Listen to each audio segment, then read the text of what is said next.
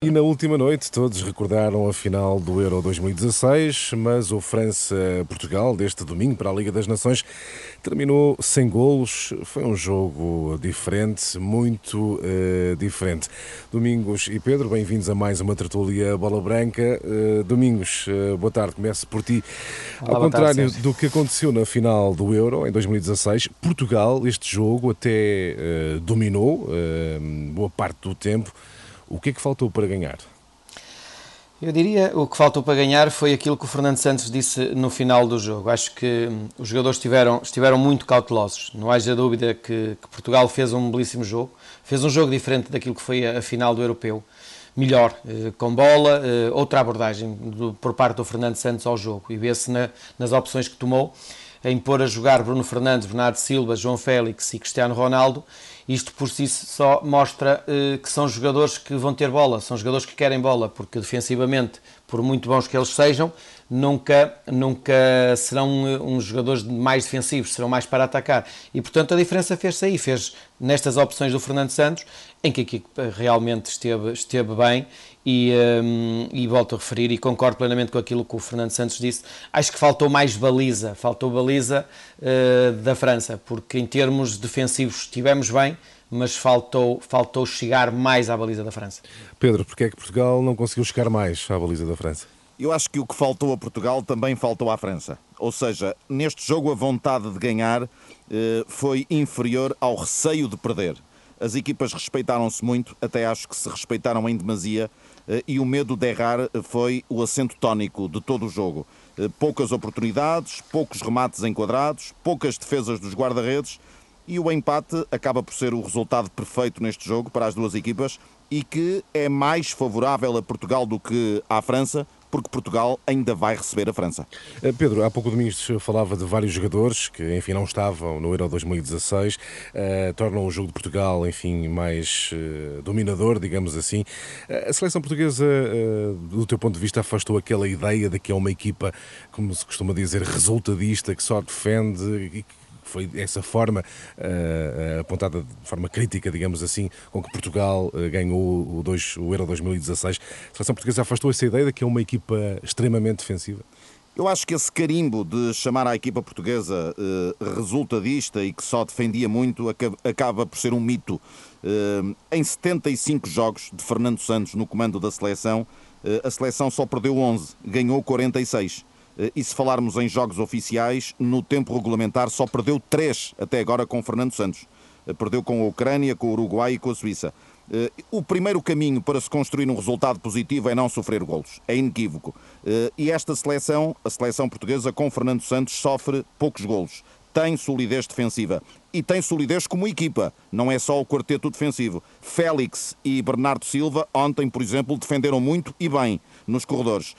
E na frente, enquanto tiver Cristiano Ronaldo para lavar e durar, a equipa fica mais perto de ganhar, embora tenha ficado em branco nos últimos dois jogos. Uh, Domingos, uh, também uh, consideras que está afastada aquela ideia de que Portugal é uma equipa extremamente defensiva, que até joga mal, só pensa no resultado? Sim, eu acho que sim. Acho que essa foi a estratégia, a melhor estratégia que tivemos para ganhar o europeu e foi essa ideia que passámos no europeu, de uma equipa defensiva à espera do erro e da inspiração de um jogador mas na minha opinião isso, isso vai mudar. Acho que com a qualidade e a quantidade de jogadores que temos, muito fortes em desequilíbrios e relação com a bola, estamos a ver crescer uma geração de muita qualidade. E não haja dúvida que temos jogadores hoje diferentes, como Bernardo Silva, o Félix, Jota, o Trincão, o Bruno Fernandes, o Renato, o João Mário, o Rafa, o Pizzi. Portanto, são jogadores, Sérgio Oliveira, o Podense, são jogadores que gostam de ter bola, que gostam de jogar a bola. E, portanto, nós temos todos os motivos para acreditar que o futuro desta seleção vai ser de grande para criatividade. Para lá de Cristiano Ronaldo Sim, esse é um, é um caso à parte, como o Pedro falou e bem. Esse joga cada vez mais na zona, na zona central, onde, onde vai finalizar muito deste, de, daquilo que estes jogadores vão construir. E, portanto, acho que tem aqui muita qualidade para termos uma seleção diferente no futuro. Acho que é uma geração de muita qualidade que está a crescer. Fica a análise feita ao França-Portugal e ao futuro da seleção eh, portuguesa. Vamos olhar agora para os reforços das principais equipas. Eh, podemos dizer que o último dia do mercado de eh, contratações eh, foi, eh, enfim, quase louco, podemos dizer essa expressão, eh, para alguns clubes, com muitos jogadores a chegarem à última hora, por exemplo, ao Futebol do Porto Domingos. Quem é que garantiu o melhor plantel entre as equipas candidatas ao título? Quem é que respondeu também melhor às saídas? Não é fácil responder nesta altura numa primeira análise que se possa fazer. E, e, como no futebol toda a gente sabe que é perfeitamente assim que as coisas acontecem, só no final é que se vai ver quem é que realmente investiu bem e ganhou, porque os resultados vai editar muito isso. Quando o investimento, eh, quando se ganha, o investimento é sempre bom. Mas acho que o Benfica teve muito tempo no mercado para comprar e comprou. O Porto esperou até o último dia, muito em função daquilo que toda a gente sabe, que é o aspecto financeiro.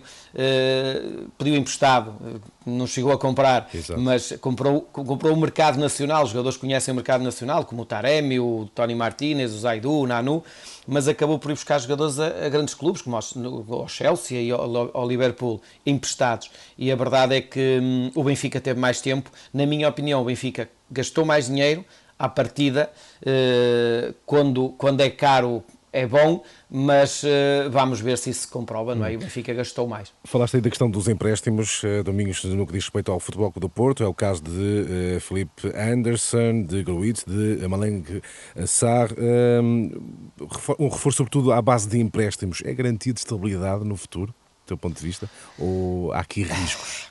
A gestão do, do, Porto tem sido assim, ano a ano. Uh, um ano é para apostar no, nos dispensados, o outro ano é na formação, este ano é nos empréstimos.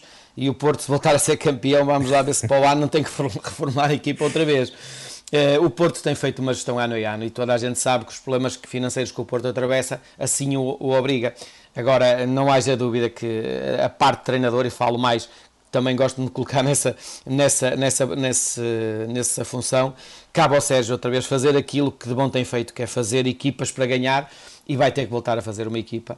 Mas uh, vamos ver o que é que também são estes reforços, porque um, são jogadores também que não estavam a jogar noutros clubes. Não é? Hum. Pedro Azevedo, uh, quem é que garantiu o melhor plantel? Houve muitas surpresas no final uh, do mercado de transferências. É, mas se analisarmos desde o primeiro dia até ao último dia, no meu ponto de vista, foi o Porto que venceu este campeonato das transferências. Eu passo a explicar.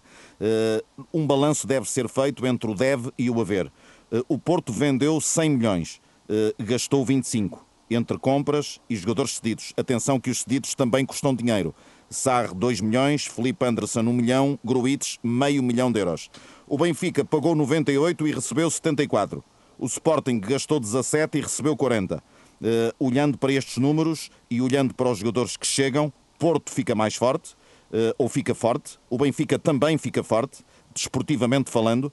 Eh, o Sporting, mesmo com João Mário, eh, acho que ainda não tem nomes de peso suficiente para rivalizar com Porto e Benfica.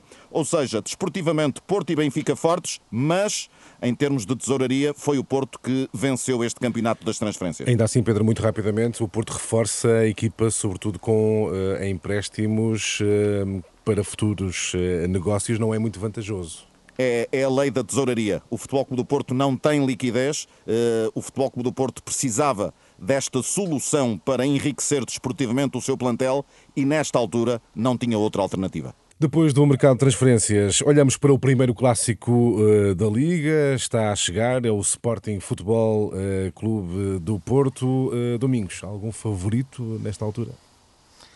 Favoritos num, num, clássico nunca há, porque já o disse aqui eh, várias vezes que às vezes aquele que se encontra em pior momento, entre aspas, acaba por vencer. É Mas eh, sendo este o quarto jogo do campeonato e, e, em função daquilo que têm sido as duas equipas até agora, acho que o Porto é, é favorito. Primeiro porque é campeão, de, depois também porque continua a manter a base da época passada. Portanto, é uma equipa já trabalhada, uma equipa com identidade e portanto que vai, vai, vai uh, jogar com o Sporting que, que ainda está a, a, consolidar muita coisa e portanto, na minha opinião, o Porto é mais favorito do que o Sporting. Mas uh, falaste aí de uma equipa que transita da época passada, mas houve alterações eh, no plantel. Essas mexidas no plantel do Porto podem embaralhar as contas, digamos assim, Domingos? Não, eu acho que não. É evidente que o Sérgio gostaria de ter toda a gente uh, para trabalhar e para poder abordar o jogo com mais tempo, para poder trabalhar mesmo os, os, os jogadores que chegaram, os reforços, uh, com este período de paragem da seleção. Sem alguns jogadores é natural que isso não, que não o possa fazer. Mas uh, eu acho que não. Acho que o Sérgio não vai mudar muito, pelo menos neste jogo, não vai mudar muito em relação àquilo que tem sido o Porto esta época. Eh, dois bons jogos, quer com o Braga, quer com o Boa Vista, e este agora menos conseguido em casa, que acabou por perder o jogo com o Marítimo, mas acho que o Sérgio não vai mudar muito daquilo que, foi, que, foi, eh, que é a estrutura da equipe. Pedro, concordas que o Porto leva alguma vantagem para o primeiro clássico da época? Concordo. Eu também atribuo uh, ligeiro favoritismo ao Futebol Clube do Porto. Ligeiro porque a época ainda vai no adro, mas o Porto é, tem mais favoritismo do que o Sporting, porque é campeão em título, porque não perde há quatro anos para o campeonato em Alvalade, porque vai mas querer... também ficou muitos anos sem ganhar, também é verdade. Sim, eh, mas tem essa boa tradição nos últimos anos e Sérgio Conceição esteve ou está a três no comando da equipa, eh, porque vai querer reagir à derrota com o Marítimo em casa eh, e porque vai defrontar uma equipa instável neste arranque de temporada, muito por culpa também dos problemas de Covid que limitaram o Sporting no arranque de época. Há aqui um dado que penso que vai ter peso neste clássico. É a reabilitação funcional dos jogadores que chegam das seleções eh, nacionais. Há jogadores que vão chegar às equipas a poucas horas do início do jogo. Eh, a dimensão física das equipas não será alta, provavelmente, neste, neste clássico, eh, e é de prever um jogo com menos intensidade do que um Sporting Porto mais tarde na época.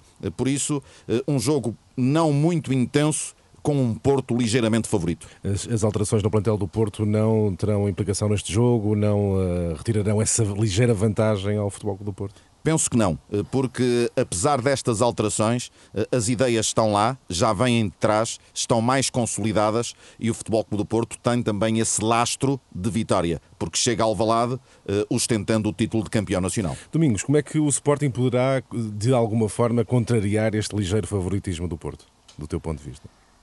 O Sporting é uma equipa, é uma equipa que, que tem, ah, tem o 8 e 80. Já vimos o Sporting jogar bem esta época, como também já vimos o Sporting jogar mal. Uh, o Sporting precisa ser uma equipa mais consistente. Uh, não, permitir, não permitir os desequilíbrios na, nos corredores, onde o Porto neste momento é forte. Uh, onde um Marega é um jogador sempre perigoso e com a liberdade que ele tem em termos ofensivos vai, vai incomodar aquela defesa do Sporting. Uh, agora vamos ver se o Sporting consegue realmente ter jogo, controlar o jogo e não permitir que o Futebol Clube do Porto faça aquilo que realmente que é bom, que é, que é, é, é saber gerir o, o, jogo. O Porto sabe bem gerir o jogo e nos momentos certos o Porto tem muita chegada às zonas de finalização. Pedro, como é que o, o Sporting pode impedir o Porto de uh, gerir o jogo, de dominar o jogo? Eh, eu acho que o Sporting vai dar iniciativa. Vai ser um Sporting mais especulativo e um Porto mais afirmativo neste jogo de Alvalade. Exatamente pelo histórico uh, das equipas. Uh, mas acho que o Sporting, se tiver Giovane, pode explorar mais a profundidade, ser mais criativo em termos ofensivos e pode surpreender o Futebol Clube do Porto. Se não tiver Giovane, o Sporting terá mais dificuldades para surpreender o Porto. Muito bem, na próxima semana iremos uh, analisar o primeiro clássico da temporada, o Sporting Futebol Clube do Porto. Pedro Azevedo, Domingos Paciência, obrigado pela vossa presença. Até à próxima semana.